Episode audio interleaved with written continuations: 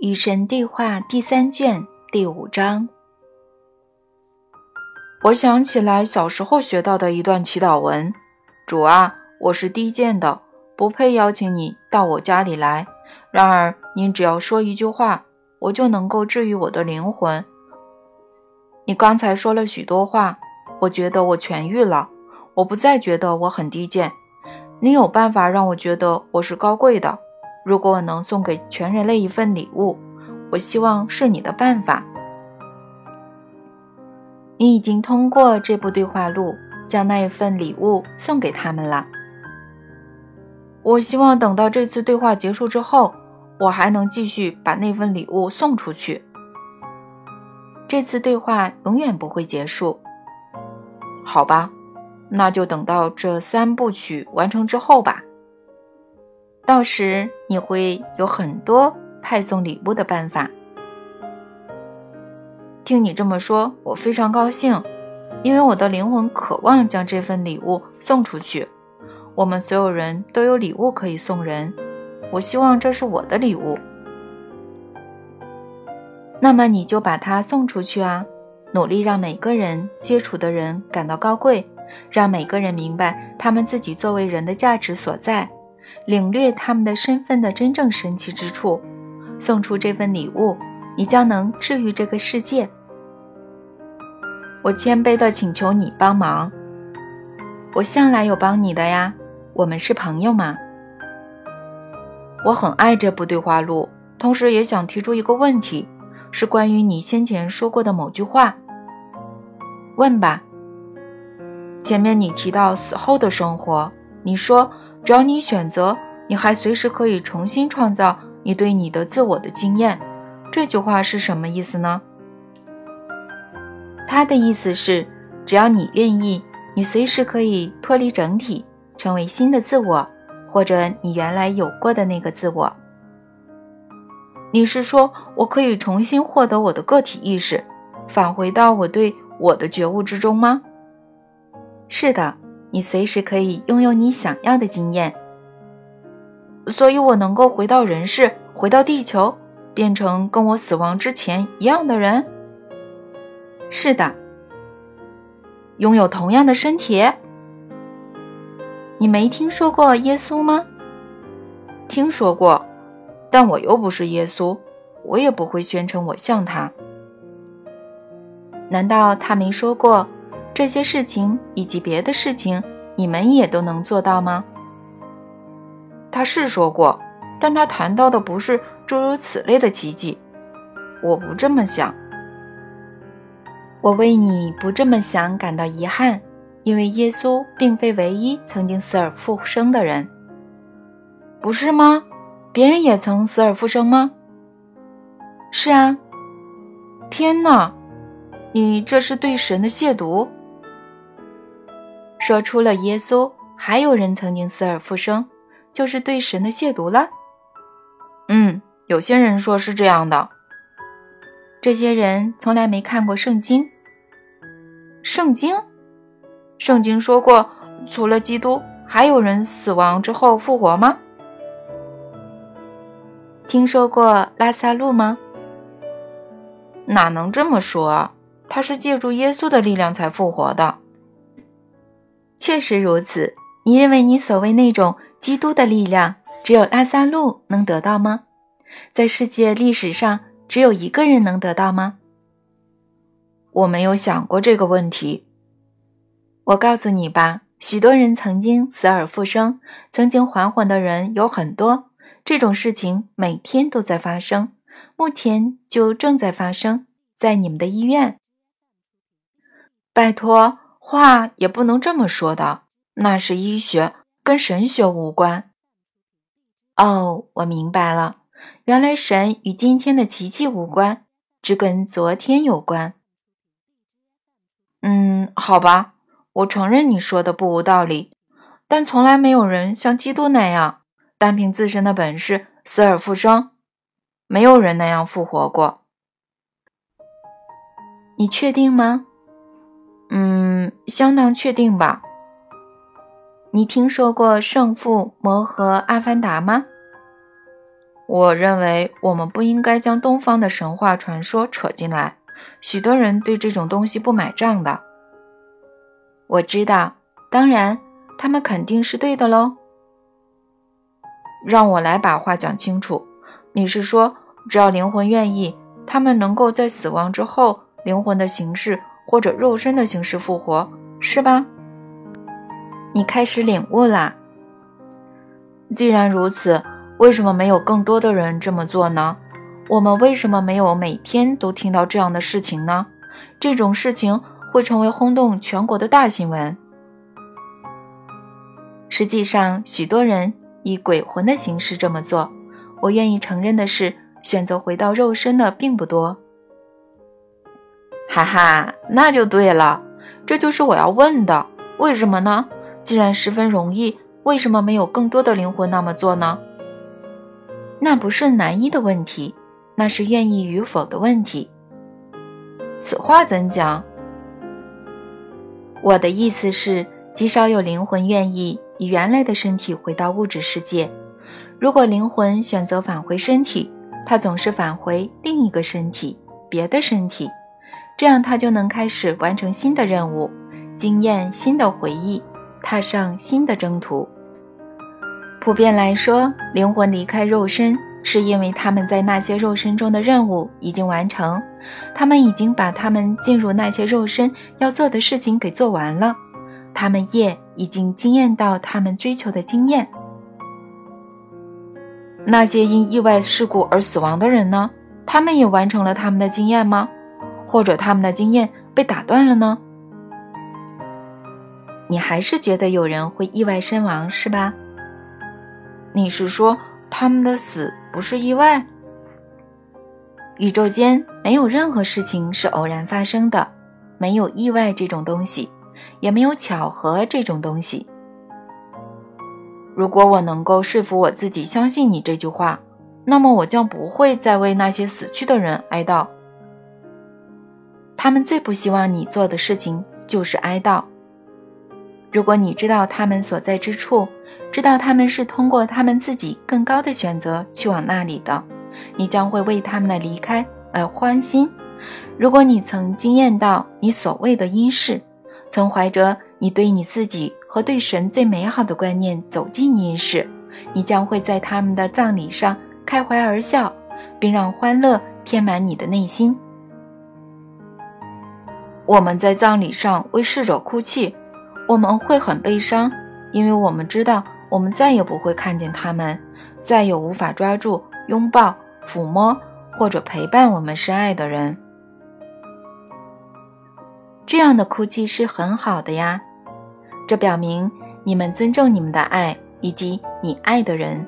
然而，连这种哀悼也可以很快过去，前提是你知道灵魂离开身体之后将会遇到的伟大实在和奇妙的经验。阴世是什么样子的呢？我真的想知道，跟我说说吧。有些东西是无法得到披露的。不是因为我不想披露，而是因为就你目前的情况而言，就你目前的理解力而言，我就算说了你也听不懂。不过呢，有些还是可以告诉你的。正如我们早前讨论过的，和你们目前经验到的生活相同，在你们所谓的因世，你们也可以做如下三种事情：你们可以通过那些不受你们约束的思维来进行创造。你们可以有意识、有选择地创造你们的经验，你们也可以经验到集体的太极意识。最后，这种经验叫做返璞归真，或者天人合一。假如你们选择的是第一条路，你们大多数人不会在这条路上走得很久。这跟你们在地球上的情况不同，这是因为当你们不喜欢你们正在经验到的东西时。你们将会选择创造一种新的、较为美好的实在，而这你们只要停止你们那些负面的思维就可以做得到。由于这个原因，你们将不会惊艳到你们十分害怕的地狱，除非你们选择了去经验。但即使你们选择了去经验地狱，你们也将会快乐，因为那意味着你们得到了你们想要的东西。在悲惨中，快乐的人多得超乎你们的想象，所以你们将会不停地经验到它，直到你们选择了不再经验。对于你们大多数人来说，在刚开始经验到地狱的刹那间，你们将会立刻抛弃它，创造新的经验。你们也可以用这种方法消除你们在地球上生活中的地狱。只要你踏上第二条道路，有意识地创造你的经验，肯定会惊艳到你正在直接走进天堂。因为凡是做出自由选择的人，凡是相信天堂的人，都会创造这种经验。假如你不相信天堂，你将会惊艳到你希望惊艳的东西。当你明白这个道理的时候，你的愿望就会变得越来越美好，然后你就会相信天堂。你要是走上第三条道路，完全依照集体意识去创造，你将会非常快地进入彻底的包容、彻底的和平、彻底的欢乐、彻底的觉悟和彻底的爱之中，因为那就是集体意识。到时你将会进入天人合一的状态，获得你真正的身份，你原本的身份，直到你决定选择其他的身份，这就是涅槃。你们许多人曾在冥想中非常短暂地拥有这种天人合一的经验，它带来的欢乐是难以形容的。当你经验到天人合一的状态之后，你将不会再经验到它，因为若非天人分离，你无法经验到这种状态就是天人合一。懂得这个道理之后，你将会再次创造出分离的观念或者相隔的思维。然后你会不停地在宇宙之轮上旅行，不停地前进，不停地转圈，不停地进入新的存在状态，永远这样下去，甚至直到比永远更远的将来。你将会有许多次，无穷多次，而且每次持续无穷久，回到天人合一的状态。你将会知道，你拥有各种工具，可以在宇宙之轮的任意地方回到那种状态。现在，哪怕你正在阅读这本书，你可以这么做；明天，当你打坐冥想时，你可以这么做；你随时可以这么做。你是说，我们不必非停留在我们死亡时达到的意识层次上不可？是的，你们可以尽快进入其他层次，想要多快就多快，或者想要多慢就多慢。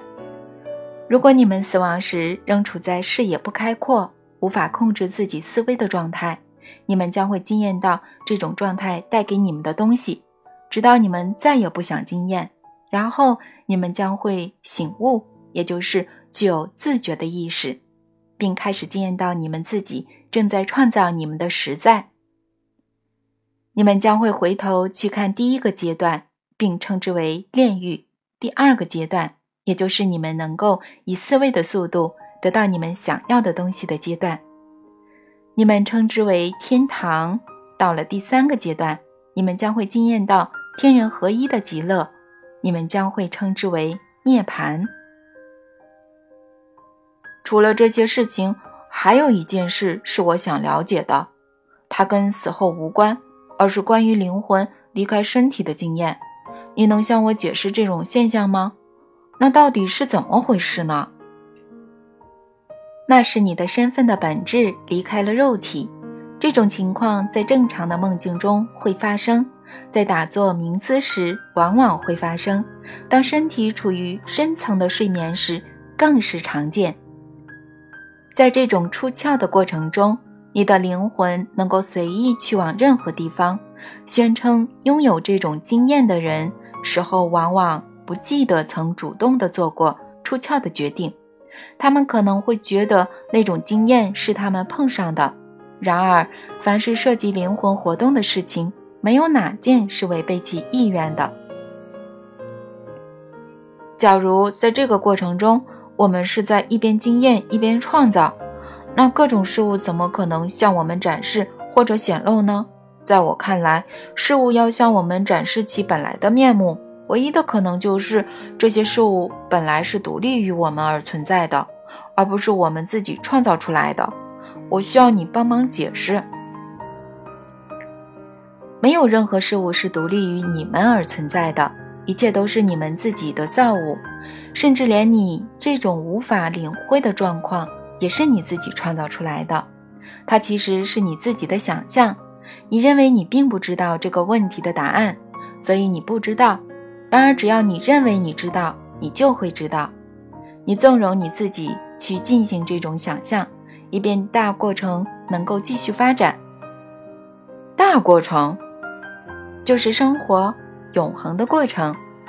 当你经验到你自己正在显露给你自己，无论是在所谓灵魂出窍的经验中，在梦境里，还是在灵台清净、心无尘埃的时刻，其实真相无非是你潜进了记忆中而已。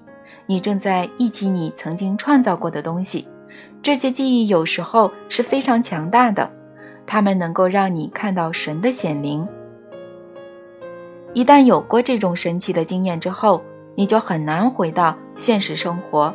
你的生活将会与其他人所谓的现实不同，这是因为你的实在已经发生变化，它变成了别的东西，它已经扩张长大，它不可能再度萎缩。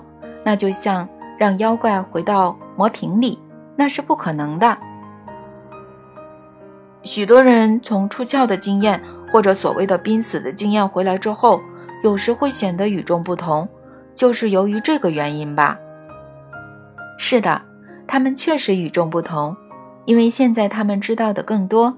然而，有过这种经验之后，随着时间的流逝，他们往往会旧态复萌，因为他们再次忘记了他们知道的东西。有什么保住记忆的办法吗？有啊。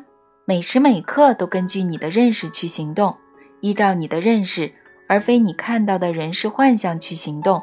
坚持这么做，不管那些幻象有多么逼真。这是所有大师曾经做过和正在做的事情。他们从不根据表象进行判断，而是依照他们的认识去行动。还有另外一种记忆的办法，是什么呢？促使别人去忆起。凡是你希望自己得到的，统统送给别人。这正是我写这几本书时的感觉。你正在做的确实是这样的事情。你做这件事的时间越长，你就越不用去做它。你将这个信息送给越多的人，你就越不用将它送给你的自我，因为我的自我和其他人是一体。我送给其他人。就等于送给我自己，你知道吗？你刚刚给了我答案，当然，答案就是这样出来的。哇，我刚刚解答了神的问题，太酷了！这真的很酷啊！要你说，我把事情告诉你的感觉太酷了。我告诉你吧，终有一天，我们将会说出相同的话。所有人将会说出相同的话。好吧，如果我真能等到那一天，我希望现在就能弄清楚你说的话。所以我想再次回到你前面讲过的一些话。我知道你说过不止一次，但我真的想确保我真的理解了。一旦我们达到那种许多人称为涅槃的天人合一状态之后，一旦我们回归本源之后，我们不会停留在那里。我的理解正确吗？我又提起这个问题，是因为它似乎跟我对许多东方神秘理论的理解相悖。你若是停留在那种崇高的虚无或者天人合一的状态，就无法停留在那里。道理我以前解释过的，太极不可能存在，除非太虚也存在。你无法经验到天人合一的极乐，除非有某些。比不上极乐的东西存在，所以有些比不上天人合一的极乐的东西，必须不断的必须被创造出来。可是，当我们处于极乐之中，当我们再次与天地融为一体，当我们化为宇宙间的万物与虚无，我们如何能够知道我们的存在呢？因为我们没有经验到其他东西。嗯，我不知道，我好像无法明白这个道理。这个道理让我觉得莫名其妙。你描述的这种情况，我称为神圣的矛盾，这也是神向来遇到的矛盾。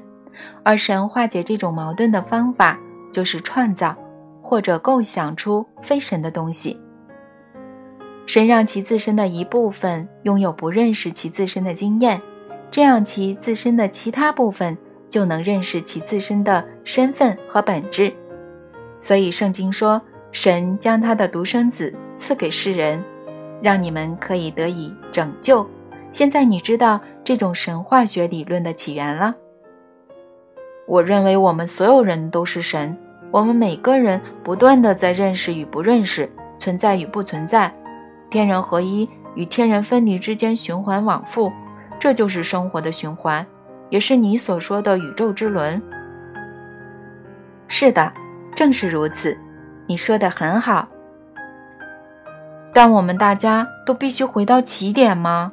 我们总是必须彻底的从头开始吗？就像玩大富翁游戏那样，总是要回到第一格，不能跳过出发？不能有两百美元做本钱吗？你们不必非做任何事情不可，今生不必，任何时候都不必。你们永远是有自由选择的。在你们重新创造神的经验的过程中，你们可以选择前往任何你们想去的地方，去做任何你们想做的事情。你们可以去往宇宙之轮的任何位置。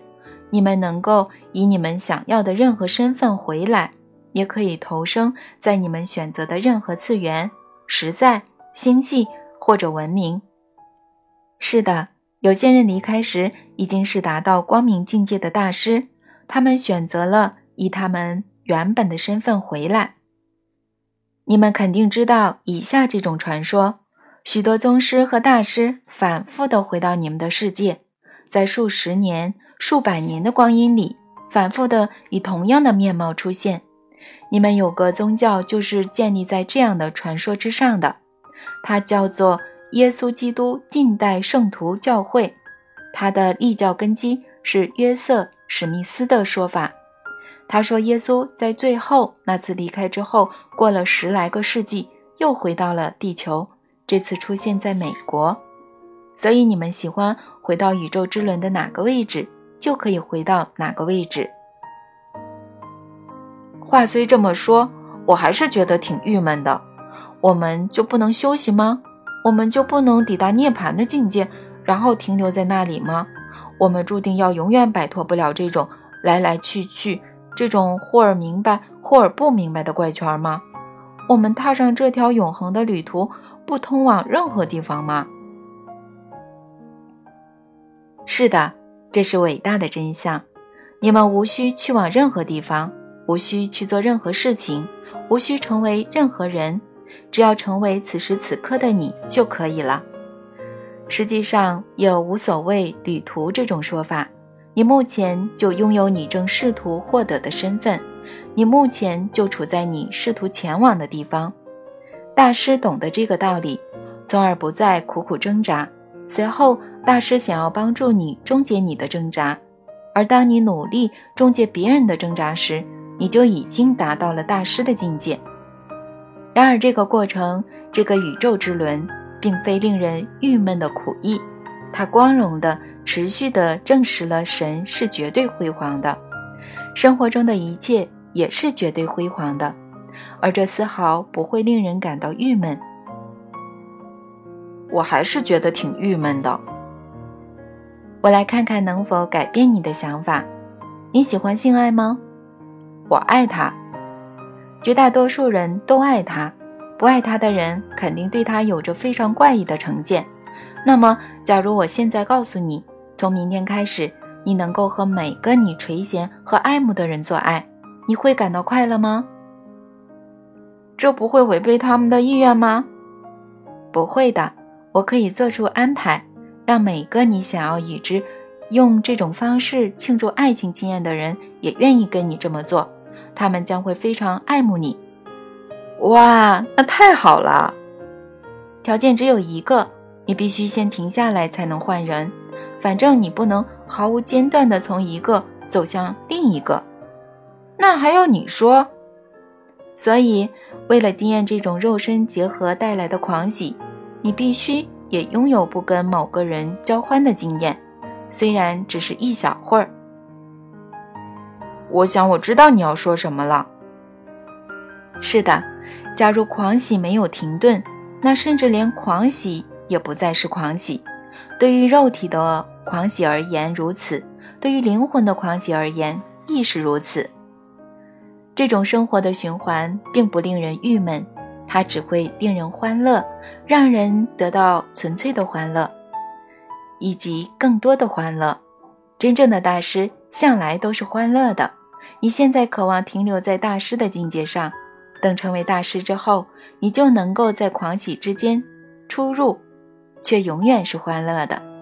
你不需要狂喜才能欢乐，你只要知道狂喜是什么，就会欢乐。